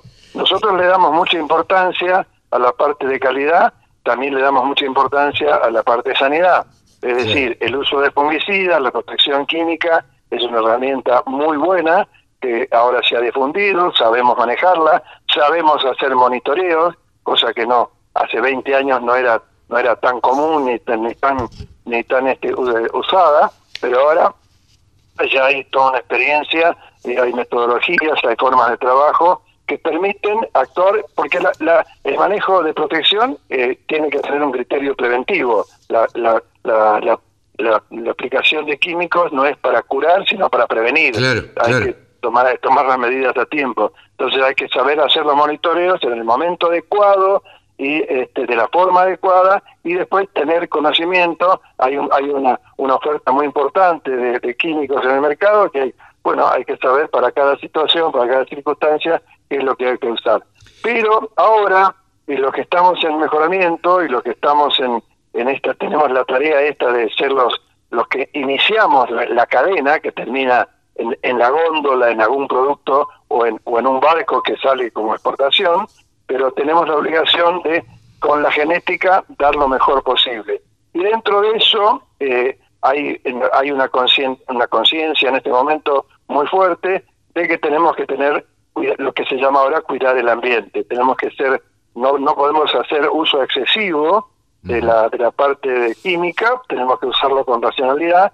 Y para ese tema, la parte genética eh, ayuda muchísimo porque nosotros genéticamente podemos proveer a las variedades nuevas, a las, a las cosas que estamos haciendo, podemos incorporarle la genética para que de alguna manera la resistencia eh, eh, aporte eh, una, la tolerancia a las enfermedades y evitando la, el detrimento del rendimiento. Los fungicidas tienen que ser usados, pero en complementación con una parte genética que usada de manera inteligente. Eso es así. Y bueno, nosotros este año estamos ofreciendo otro aspecto que es importante, que es un problema que, está vigente, que está presente y que, y que está preocupando mucho, que es el tema maleza. Por ese tema estamos ofreciendo otro trigo que es resistente al grupo de los herbicidas de las imidazolinonas. Nosotros teníamos algo en el mercado que era Klein Titanio, y ahora en, la, en esta campaña 21 estamos ofreciendo algo superador a titanio, que le hemos llamado Klein Selenio, CL, Klein Selenio CL. Este, este Klein Selenio supera en rendimiento a titanio, lo supera notablemente, y tiene una calidad eh, comercial muy buena en términos de peso hectolítrico y de gluten y contenido de gluten y en, y en, este, y en términos de calidad industrial está definido como grupo de calidad 2 y este básicamente supera al, a nuestro a, nuestro anterior trigo resistente a este a este tipo de herbicidas lo supera en rendimiento porque el manejo eh, para hacer este este tipo de trigos nosotros tenemos como un programa aparte lo tenemos lo manejamos independientemente del resto de los trigos eh, comunes, este, porque requiere un manejo especial, dado que esto que no es una modificación genética, sino que esto proviene de una mutación que venimos manejando de hace muchos años, es un trigo, trigo pan común, este, pero que tiene alguna asociación negativa con el rendimiento. Entonces nos cuesta lograr un alto rendimiento con los factores de resistencia a los herbicidas. Pero bueno, luego de varios años de trabajo y de sucesivas recombinaciones, hemos logrado llegar a este clenselenio que dentro de un eh, trigo es un trigo intermedio, intermedio largo, que está adaptado a todas las eh, regiones del país eh, y con esa perspectiva de buen rendimiento, buena calidad comercial y buena calidad industrial, pensamos que va a ser una herramienta importante para la gente que tiene lote con problemas de malezas donde puede usar este grupo de, herbicidas. Así que esa, esa es, esa es la, estrella que tenemos para, para el 21 y, a, lo, a lo cual estamos sumando, por supuesto, como vos mencionaste, en el 19 cumplimos 100 años, ahí fue el lanzamiento que hicimos de el Claim 100 años, este, que es un es una es un trigo muy interesante porque tiene un tiene un perfil eh, sanitario muy bueno para para rollas, eh, tiene alguna nivel de susceptibilidad a mancha amarilla, pero es un trigo largo que es del grupo de calidad 1. ¿eh? así que es una oferta interesante para, para ese tipo de siembras, donde se puede buscar algún tipo de negocio, buscando, por supuesto, una, una bonificación por sus valores reológicos, sus valores de W, eso es muy buen, tiene muy buena fuerza panadera, eh, más allá de tener excelente calidad eh, comercial. Claro. Néstor, eh, la variedad, eh, las variedades de Klein se comercializan por una extensa red de semilleros multiplicadores a, lo largo de, todo el país. ¿Cómo, Exactamente. ¿Cómo, cómo eh, un productor, cómo elige la semilla? No, el productor lo que lo que tiene, tiene generalmente el productor tiene un, un semillero, tiene contacto comercial con alguna persona que trabaja en la multiplicación de semillas.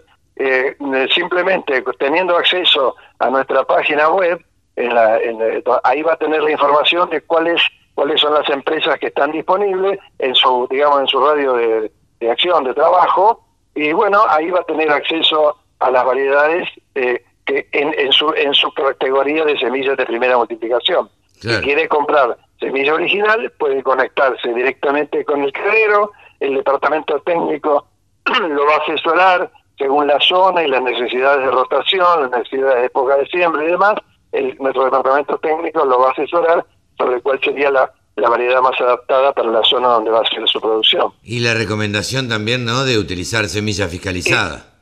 Eh, claro, la recomendación de semilla fiscalizada, eso es, eso es fundamental porque es lo único que le va a poder garantizar el resultado. Es decir, todo lo que nosotros decimos sobre una variedad en particular, en lo que hace a su ciclo, a su perfil sanitario, a sus características de calidad, etcétera, valen cuando la semilla tiene un origen cierto. Y la, si la semilla eh, no tiene un origen eh, controlado, certificado, todo eso queda eh, supeditado a que sea verdad o, no sea verdad. la única manera de estar seguro es la, semilla fiscalizada, que es la única que, le va a ofrecer garantía. Seguro, seguro. Néstor, ha sido muy amable en atendernos y la verdad que eh, da, da gusto. Seguiríamos charlando un rato más largo también, pero bueno, este, hay, hay, hay algunos temas que nos gustaría tratar en otra oportunidad y que probablemente lo, lo llamemos este, dentro de un tiempito para ver cómo va la campaña y cómo, cómo sienten ustedes que va la campaña. ¿Le parece? Bueno, muy bien, con mucho gusto y esperemos que la próxima vez que, nos comuniquemos podemos estar hablando de que estamos, que estamos teniendo ya una campaña en desarrollo que nos va a permitir este, hacer una, buena provisión para el mercado interno y tener una cantidad disponible para hacer una exportación importante que nos va a generar divisas, que es lo que necesitamos en este momento con, con suma urgencia. Sin duda, sin duda. Néstor Machado, muchísimas gracias. Usted es mejorador, genetista del criadero Klein. Eh, le agradecemos muchísimo este contacto con la Radio del Campo. Muy bien, que tengan muy buen día. Saludos para todos. Que siga muy bien, adiós. La Radio del Campo única emisora con programación 100% agropecuaria. El poder de los jóvenes en la producción ganadera y la industria. Seminario virtual del Instituto de Promoción de la Carne Vacuna Argentina. Jueves 27 de mayo, 9 horas, online y gratuito. La comunicación en el agro. Marketing digital aplicado a la carne. Digitalización del negocio agroalimentario. Transformación digital y consumidores de alimentos. Conexión gratuita. Cupos limitados. Informes e inscripción en www.ipcba.com o al WhatsApp 54 911 44 15 8189. Rode McLean, saben que ustedes que es periodista deportivo y lo tenemos aquí en la radio del campo. Hola Rode, ¿cómo estás? Hola Carlos, eh, ¿qué tal? ¿Cómo estás? Yo muy bien, por suerte. Bueno. Eh, acá con mucha información para, para contar. ¿Qué deja esta semana y qué se espera para este fin de semana? Eh, bueno, te cuento un poco sobre la acción de esta semana. Eh, respecto al tenis, eh, se estuvo disputando el Master de Roma y tuvimos un buen rendimiento de Nadia Podoroska, la tenista argentina que recordamos que el año pasado fue una total revelación. Sí, sí. cuando llegó como challenger a Roland Garros y terminó siendo eliminada nada más ni nada menos en la semifinal contra la que la que fue la campeona en su momento, la la polaca Iga Swiatek. Eh, y bueno, consiguió vencer a nada más ni nada menos que a Serena Williams el miércoles cuando disputaba los 32 avos del torneo. Eh, Serena Williams está octava del mundo. La, la venció en dos sets, 7-6 y 7-5. Sin duda es un triunfo histórico para ella eh, y para su carrera que la deja muy bien plantada en el ranking ATP, estando entre las mejores 50. Claro. Eh, esto realmente es, un logro importante. De todas maneras, digo, eh, debe haber estado mal eh, Serena Williams. Sí, sí, sin dudas. obviamente un gran esfuerzo de Nadia y Serena Williams, que bueno, ya, ya está más grande, no sé si está en su mejor estado físico, por lo menos que yo lo vi el partido, no se la vieron en su mejor, en su mejor estado. Eh, y bueno, sin duda es un poco y un poco, ¿no? Un poco de esfuerzo de Nadia y, y un poco la, la condición física de Serena. Eh, y lamentablemente al día siguiente ella tuvo que Nadia tuvo que jugar los octavos contra la croata Petra Martic y ahí eh, fue, fue eliminada en tres sets en los que perdió 6-3, 1-6 y 2-6. una lástima porque venía de un gran partido, un partido histórico para ella y ya habiendo sido eliminada en la, en la siguiente ronda es una pena, Sí, sí. sí. lamentablemente.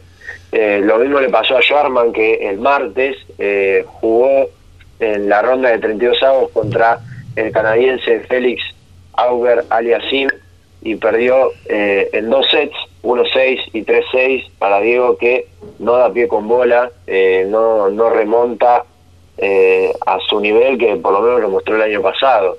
Eh, Sí, que es raro, ¿qué le está pasando? ¿Es, ¿Será algo psicológico o es algo más bien físico? Y eh, me parece que físico no es, porque tiene, siempre tuvo un muy buen estado físico. Yo creo que lo que le está fallando a, a Schwarzman es la mentalidad y, y es algo que, bueno, eh, lo tuvo toda su carrera, una mentalidad muy fuerte, pero me parece que todo el tema este, en es que estamos en medio de una pandemia y, y el hecho de que no, no arrancó bien el año y, y siguió teniendo un mal rendimiento, siendo eliminado eh, en las primeras rondas de, de los campeonatos que disputa, eh, parece que es como una acumulación de, de, de malas rachas que le, le- lo, lo hacen más débil mentalmente. Sí, Eh, Y o quizás se, se está enfrentando a rivales que, que, que están en un buen momento, también eh, son muchos los factores, pero yo creo que principalmente es el, el mental. Sí, sí. Eh, ¿Qué tenemos para el fin de semana? Eh, para este fin de semana, respecto al fútbol, vamos a tener los cuartos de final de la Copa de la Liga Profesional, el torneo local argentino. Vamos a tener cuatro partidos. Estudiantes contra Independientes se enfrentarán este sábado y Colón Talleres también. Y el domingo tendremos Vélez Racing y otra vez un superclásico entre Boca Juniors y River Plate, eh, que sin duda vamos a estar todos pendientes. Vienen de perder los dos. Eh, eh, exactamente, River empató eh, con Junior eh, en el campeonato local. River eh, venció al Dosidi 4-1 Sí. cómodamente eh, y Boca perdió contra, contra Unión. Pero eh, con lo que respecta a la Copa Libertadores, River empató 1-1 con Junior de Colombia. Eh, pero sí, no vienen los mejores momentos. Eh, la última vez que jugaron, eh, el último superclásico que jugaron, River quizás estaba eh, en mejores condiciones, con un mejor juego y con una mejor racha, y Boca se veía un poco más flojo, pero aún así eh, empataron uno a uno. Eh, así que acá vemos a un mejor Boca que quizás está un poco más plantado, que venció, eh, que perdió contra Santos lamentablemente, pero eh, quizás está forjando su idea de juego con Miguel Ángel Russo y eh, así que yo creo que va a ser un partido muy interesante. Bueno, esperaremos a ver quién carga a quién este, en este el, el lunes, la típica cargada de, de amigos este, y qué- cuántos memes se hacen, ¿no? Eh, sí, totalmente. Bueno, tenemos automovilismo, tenemos eh, automovilismo en Buenos Aires, el turismo nacional, por lo menos. Eh, eh, sí, así es, tenemos el turismo nacional y vamos a tener el Top Race también, la segunda fecha del torneo que se va a jugar en Concepción del Uruguay este domingo a las 10 de la mañana. Eh, estén prendidos todos a sus pantallas mirando la carrera, eh, que sin duda va a ser una fecha interesante para el automovilismo. Y esta vez traje un personaje del automovilismo eh, para hacer memoria al mismísimo Juan Manuel Fangio, Bien, que yo creo que no hay que no hace falta estar introducido en el deporte para saber quién es no, claro. Eh, un histórico del automovilismo argentino e internacional también Sin duda, quíntuple campeón mundial. Exactamente eh, consiguió los títulos de Fórmula 1 en los años 1951 en el 50 y- ganó cuatro consecutivos en el 54 en el 55 el 56 y el 57 y también consiguió dos subcampeonatos en 1950 y 1953 y eh, hasta el año 2003 eh, tenía el récord de más títulos en la Fórmula 1 eh, pero lo superó Michael Schumacher eh, justamente en el año 2003 Claro. y también, este es un dato interesante, es Fangio es el único eh, que ganó la Fórmula 1 con cuatro escuderías distintas. Ganó con Mercedes, con Maserati, con Alfa Romeo y Ferrari. Eh, sin duda un histórico del deporte argentino, uno de los mejores deportistas y uno de los mejores en lo que es el automovilismo. Es uno considerado como uno de los mejores de la historia o incluso el mejor para algunos. Sin duda, sin duda, Juan Manuel Fangio es un histórico eh, oriundo de Balcarce, donde, donde está el, el, eh, el museo eh, de Juan Manuel Fangio, que se puede ir a visitar.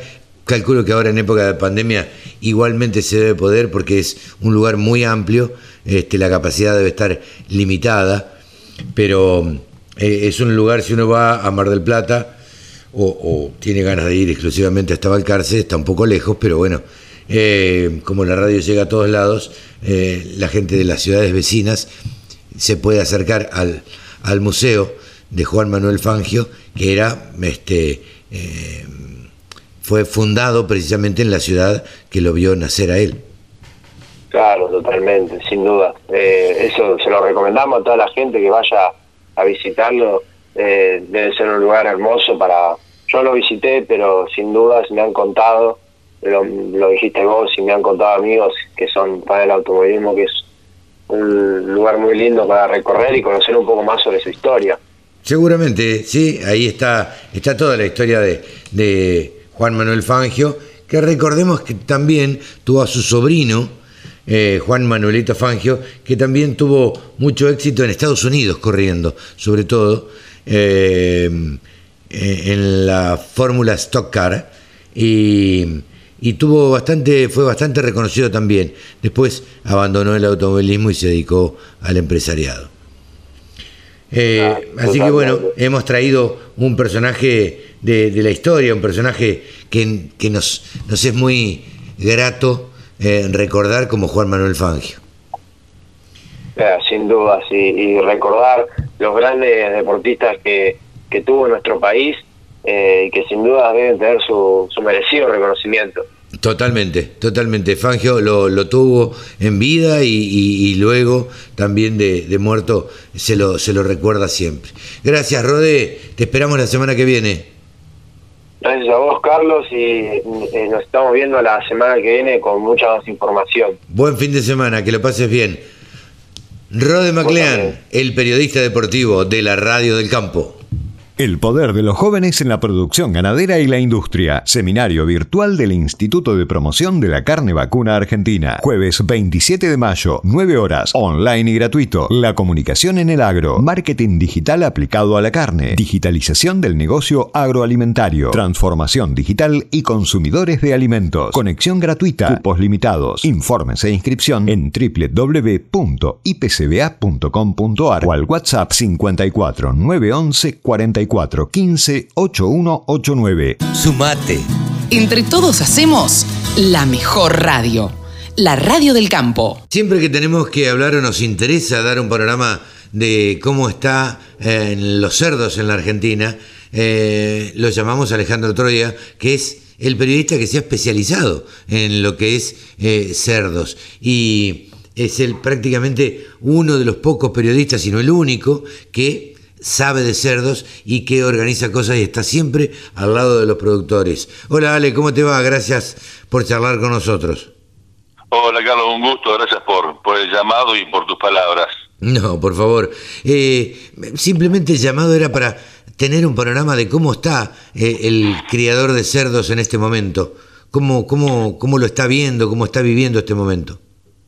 Y hoy eh, podemos decir que el pequeño y mediano productor está en una situación bastante crítica, e inclusive también los los grandes productores, este, si bien eh, los grandes productores por una cuestión de, de, sistemas productivos siempre van a ser un poco más eficientes, este, que siempre, y quiero aclarar esto porque este, para no herir susceptibilidades no quiere decir que el pequeño productor sea ineficiente, sino que muchas veces con los sistemas productivos, este, este, muchas veces la, la, conversión eh, varía y es un punto realmente la conversión hoy, hoy, hoy sí o sí pasa a ser un tema fundamental porque como siempre te digo, ¿no? Eh, hoy por hoy la, en las granjas el 70-75% del presupuesto pasa por la nutrición. Este, entonces, un, una granja que tiene 2.5 2.6 de kilo de alimento por kilo de carne, este, va a modificar su rentabilidad con una granja que tenga 3, 3.2 de conversión. Sí, sí, sí, sí. Pero está, está, complicado, Carlos, está complicado por, bueno, los commodities, la, la soja y el, y el maíz que no que no paran de, de, aumentar y lamentablemente, bueno, y el tema del, del, del, dólar también tiene mucho que ver y hoy por hoy los insumos en lo que es la producción porcina está todo dolarizado. Claro, sí, sí, eh, a ver, al, digámoslo así, al cerdo se le da comer, de comer dólares. Exactamente, exactamente. El alimento eh, se compra en dólares. O sea, no se compra en dólares, pero eh, está atado al precio del dólar. Exactamente, se especifica, pero está atado al precio del dólar. Este, es un tema realmente que, que preocupa y muchísimo a los pequeños productores, porque calcula que hoy tenemos un, eh, un precio de referencia eh, de 127 pesos, que no quiere decir que la industria esté pagando eso, ¿no? Algunos están pagando eso, otros están pagando mucho menos, y según la zona también puede estar pagando más, pero zonas que está faltando el Japón, como la como Santiago del Estero, o Mendoza, o San Juan, donde no, donde no hay, donde no hay capones, entonces la industria te lo, te lo paga, ¿no? Pero, pero bueno, eh, siempre decimos que el productor es el que tiene que defender su producción, pero lamentablemente eh, el mercado, el mercado manda. Eh, pero es, preocupante, porque calcular que por hoy eh, habrá un costo de producción de, de 125 pesos, 126 y tenés un precio de referencia de 127. Muchos están vendiendo por debajo de los costos de producción. Claro, te iba a decir, muy justito, si hay un margen eh, es prácticamente eh, muy poquito, muy chiquito y a veces hasta es negativo. Sí, es ínfimo. A ver, por ahí, bueno, que puede llegar a tener rentabilidad, puede ganar 200 pesos por capón, es una locura. No, es una locura. ¿Cuánto te llevó crearlos? Este, toda la infraestructura, la inversión que hiciste, es este, realmente debieran estar ganando mucho más. ¿Qué debería pasar para que para que el productor gane más? Políticas claras, Carlos. Eh, necesitamos políticas claras y, y bueno, que no no no puede ser que el productor porcino que, que le está le está agregando valor, le está poniendo patas al grano, como yo siempre digo, sobre todo lo que es por el productor ganadero, no solamente el porcino, sino también el vacuno, ¿no? Este que, que, transforma en carne ese esa materia prima, no puede ser que esté pagando eh, el, un precio internacional eh, habría que ver la manera que en un mercado interno haya esos cupos eh, para, la, la, para la posibilidad de, de, aquel que quiera agregarle valor. Eh, está, está, yo creo que también es, es, es fundamental que, que se fijen esas normas pero no hay políticas, no hay políticas, este, y hoy es impresionante de, de los a lo mejor de los 50 millones de toneladas que se puede llegar a producir de maíz, eh, solamente el 13 o 15% queda en Argentina, queda aquí, todo después se, exporta todo. Entonces, este, yo creo que, que es importante que, que lo que queda en el, en el mercado interno tenga un precio diferencial. Que no pierda, o sea, que no pierda el productor, el, el, agricultor y que no pierda el ganadero, ¿no? El que agrega valor. Sí, claro, claro. El que transforma, el que transforma granos en carne, digamos. Exactamente. Viste, vos calculás que, porque si vamos a, a las estadísticas, vos fíjate que la, la, producción sigue sostenida, sigue sostenida y prácticamente podemos decir que sigue en crecimiento. Este, en el acumulado al primer trimestre eh, de, del 2021 se, hubo una producción de 164.353 toneladas contra 144.300 toneladas de el 2020. El consumo en el 2020 había disminuido este, y aumentó el 1.8% al primer trimestre del 2021. La faena sigue igual, la faena si bien eh, cayó en comparación un 10% aproximadamente al mes anterior, este, la faena de, de mayo cayó un 10% en relación a la de a la de abril, pero seguimos un 10%, un 8% por encima al mismo periodo del año del año anterior. Las exportaciones siguen firmes, es más, creció al primer trimestre un 53.7% aproximadamente. Ah, un montón. Sigue creciendo, sigue creciendo un montón, pero acá aparece un dato que este, no, lo, no, no, no lo estábamos viendo porque ya como que nos habíamos olvidado de las importaciones, pero las importaciones al primer trimestre aumentaron un 57%. Ah, Entonces tenemos que ver a ver quién está importando, quién está importando y qué está importando. Que hoy por hoy no lo, no, no, me está costando muchísimo conseguir esos datos. Ajá. ¿Y, de, dónde? De, dónde viene cerdo? ¿De eh, yo calculo que, no, yo calculo que puede venir de Brasil. No creo que esté cotejado en esto lo que está entrando en pie, que generalmente las empresas de genética ingresan mucho mucha mucho animal en pie, ¿no? Que es genético, obviamente. Pero eso no es este, volumen. No, no, porque calculé que el otro día eh, entraron 60.000 madres, este, 60.000 cachorras provenientes de Canadá, de una de una empresa de genética importante de aquí de, de, la Argentina, ¿no? Este, va, que está en Argentina, no es Argentina, pero está en Argentina. Pero bueno, después tenés las otras genéticas de punta que este, periódicamente también ingresan, que vienen provenientes de Brasil. Este, sí, no, no creo que esté cotejado eso pero ¿Y esos datos, eh, eh, Ale, no, no, no debieran estar en la Secretaría de Agricultura, Ganadería y Pesca? Tengo, el, porcentaje y la cantidad de animales ingresados, la cantidad, la, cantidad de, toneladas ingresadas, pero no eh, figura quién la importa y qué tipo de corte están importando. Este, lo estoy viendo en el Senasa, tampoco lo, lo, lo, estoy logrando, pero bueno, ya lo vamos a conseguir.